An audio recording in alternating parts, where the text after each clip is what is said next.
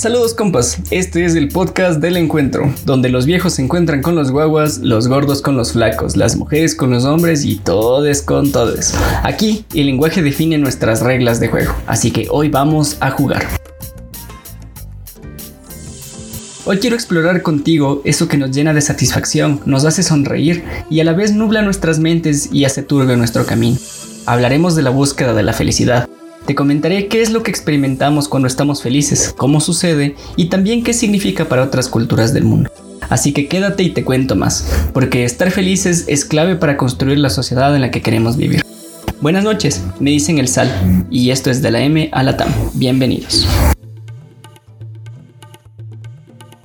La búsqueda de la felicidad ha tomado muchísima fuerza en la cultura occidental desde hace aproximadamente 200 años y ha evolucionado mucho desde entonces.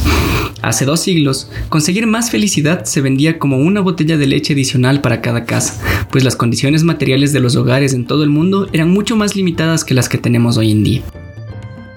Hace algunas décadas, la felicidad se vendía como el sueño americano, donde seguir tus sueños los convertía en realidad, y la gente empezó a soñar con la fama y el dinero de ser un rockstar la idea del sueño americano y su búsqueda de felicidad sirve más en comerciales que en la vida real, y la gente se ha dado cuenta de esto, al menos en algunos sectores de la sociedad.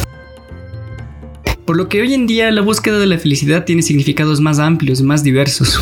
Algunos creen que la felicidad llega en alguna playa del Caribe, rodeados de gente y arena blanca. Para otros, la felicidad significa resolver su vida sin preocuparse por el dinero. Y para otros tantos, la felicidad de su familia, la compañía de su mascota o la realización en el trabajo. Es válido decir que todos tenemos una visión distinta de lo que nos hace felices. Así que ven, te invito a buscar la felicidad y a compartirla juntos, construyendo la sociedad en la que queremos vivir. La Real Academia de la Lengua Española define la felicidad como el estado de grata satisfacción espiritual y física la neurociencia, por su parte, dice que la felicidad es la suma de la salud física, la coherencia y la flexibilidad, multiplicada por nuestro nivel de conciencia. Así que todos podemos mover algo en nuestras vidas para llegar, a ser más felices. La ciencia ha explorado esta sensación de felicidad y resulta que la experimentamos cuando nuestros cuerpos perciben impulsos que hacen que nuestros cerebros secreten principalmente cuatro hormonas, que son la serotonina, endorfinas, oxitocina y dopamina. Así que de forma sencilla, la sensación de felicidad llega a nosotros cuando dormimos bien y, realmente descansamos, porque secretamos serotonina. Además, cuando hacemos deporte, comemos chocolate o nos reímos a carcajadas, cuando somos agradecidos o tenemos sexo, porque secretamos endorfinas por montones y nuestros cuerpos se alegran. Asimismo, la oxitocina también nos trae la sensación de felicidad. Nuestro cerebro secreta un montón de esta hormona cuando potenciamos relaciones sociales con personas que son significativas para nosotros. Así que ve y abraza a tu madre o besa a tu pareja para subirle el nivel a la oxitocina. Además, esta hormona nos ayuda a lidiar con el estrés de la vida en general, así que es recomendable que generemos relaciones de confianza y apego sano. Adicionalmente, experimentamos felicidad con la gran favorita de todos, la dopamina, que llega cuando genuinamente estamos alegres, cuando nos reímos, tomamos café y en un sinnúmero de situaciones adicionales. Lo que sí es que hay que tener cuidado con esta hormona, porque puede ser que abusemos de eso que nos ayude a secretarla. Vivimos en un mundo tecnológico que ha puesto en nuestras manos unos cuantos metales tras un cristal, que con la ayuda de las redes sociales secreta dopamina en nuestros cerebros por demanda del usuario. Este es un ciclo que puede durar varias horas al día, cada día del año, cada año desde que existe. Esto, sumado al trabajo de influencers y marcas, ha generado cierta dependencia de los teléfonos móviles por, por la aparente cercanía a la vida de amigos, familiares y celebridades que nos transmiten con sus fotos, audios y videos.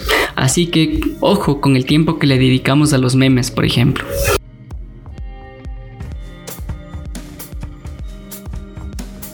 De a poco, la sociedad ha ido cambiando la idea de felicidad que tenía, y esto es completamente natural. Las generaciones más jóvenes tienen intereses distintos a sus padres y abuelos, y con ello van cambiando los, patrones de comportamiento. Así que por eso, los índices de felicidad percibida no han cambiado significativamente respecto a cómo la población se sentía hace más de 100 años. La cuestión es cómo nos sentimos más allá de las preguntas básicas del cómo vas o qué tal tu día porque en general pasan por resolver nuestras necesidades más básicas de comida y vivienda, y en este aspecto la sociedad ha crecido mucho durante el último siglo. El tema es que una vez resueltas estas necesidades básicas y considerando que para mucha gente esto aún es algo por hacer, la felicidad no es una garantía ni un camino, sino una búsqueda constante. La ciencia la describe como un estado al que llegamos en ciertas condiciones, pero aún quedan algunas preguntas por plantear y resolver en esta búsqueda incansable. ¿Dónde estamos emocionalmente? ¿Qué nos llena? ¿Qué logra sacar lo mejor de nosotros? ¿Qué es eso que nos hace felices? ¿Es la gente? ¿Es el amor? ¿Son los amigos? ¿Nuestro apego por las mascotas? Para alguien tal vez es el dinero. Para alguien más tal vez es todo, tal vez es nada. Llegados a este punto, creo que para mí es ridículo pensar que el dinero con el que cubrimos las necesidades materiales no es importante. Claro que sí lo es, y estoy harto de fingir que no, y que se puede vivir del amor. No, bro, no se puede.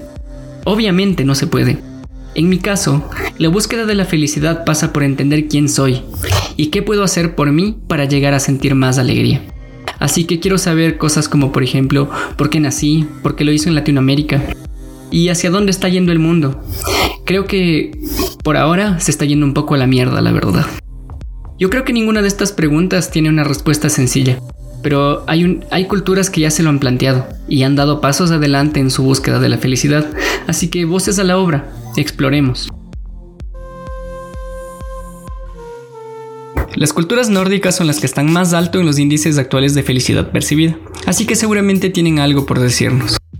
Por ejemplo, la cultura danesa tiene la palabra que se pronuncia como hitch y que implica un estilo de vida que literalmente requiere conciencia, cierta lentitud y la capacidad no solo de estar en el presente, sino de reconocer y disfrutar el presente. Mucha gente entiende que hitch es un sentimiento, porque si no se siente hitch, probablemente no se está usando la palabra correctamente. Para la cultura sueca, en cambio, la felicidad está muy ligada al equilibrio, que se identifica con la palabra lagom, y en este estado no hay excesos ni carencias, todos somos iguales y nadie es más que otra persona, por lo que es un estado transversal durante la vida de cada uno. Por otro lado, si regresamos al pasado, un concepto un poco más cercano a nuestros orígenes es la felicidad en el imperio inca. Ellos llevaban un estilo de vida bastante austero y con pocas comodidades, así que no encontraban la riqueza ni la felicidad en tener mucho, sino en necesitar poco porque el apego y el deseo a las posesiones es una fuente de infelicidad. Pero mi noción favorita de felicidad viene de la cultura japonesa. Ellos utilizan la palabra ikigai para referirse a nuestra razón de ser. Hallar nuestro ikigai requiere una exploración interna muy profunda, porque está escondido en nuestro interior. Y para encontrarlo debemos buscar en lo más profundo de nuestro ser y responder por cuatro pilares. ¿Cuál es mi pasión? Es decir, ¿qué es lo que yo amo? ¿Cuál es mi misión? ¿Qué es lo que el mundo necesita de mí? ¿Cuál es mi vocación? ¿Qué es eso que se me da bien? ¿Qué me sale bien? ¿Qué hago bien? ¿Cuál es mi profesión? Es decir, ¿qué es esto por lo que me pagan o por lo que podrían pagarme? En mi opinión, esta es una visión más global de uno mismo y de su entorno, por lo que ayuda a generar coherencia entre nuestra forma de vida y el impacto que tenemos en la de los demás. Así que yo voy en busca de mi. ¿Y tú? Como me parece increíblemente valioso profundizar sobre qué piensan otras culturas sobre la felicidad o su búsqueda, en la descripción les dejaré algunos de los artículos que utilicé como fuentes para este episodio. Así que cuéntenme qué piensan y conversamos sobre esto. En el mundo, durante el año y medio que llevamos de vida en pandemia, los termómetros sociales sobre los niveles de ansiedad y depresión han llegado a niveles nunca antes vistos.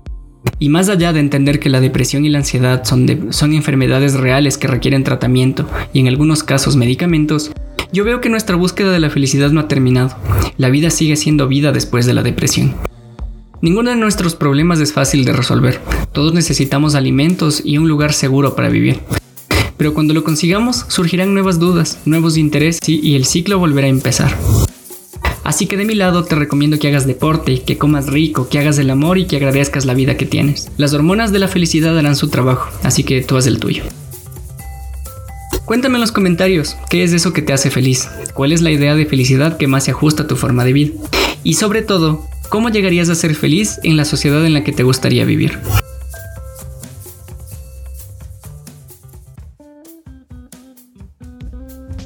Eso es todo por hoy. Por ahora me despido. Y a ti, mi estimado Dios escucha, te agradezco mucho por haber llegado hasta aquí.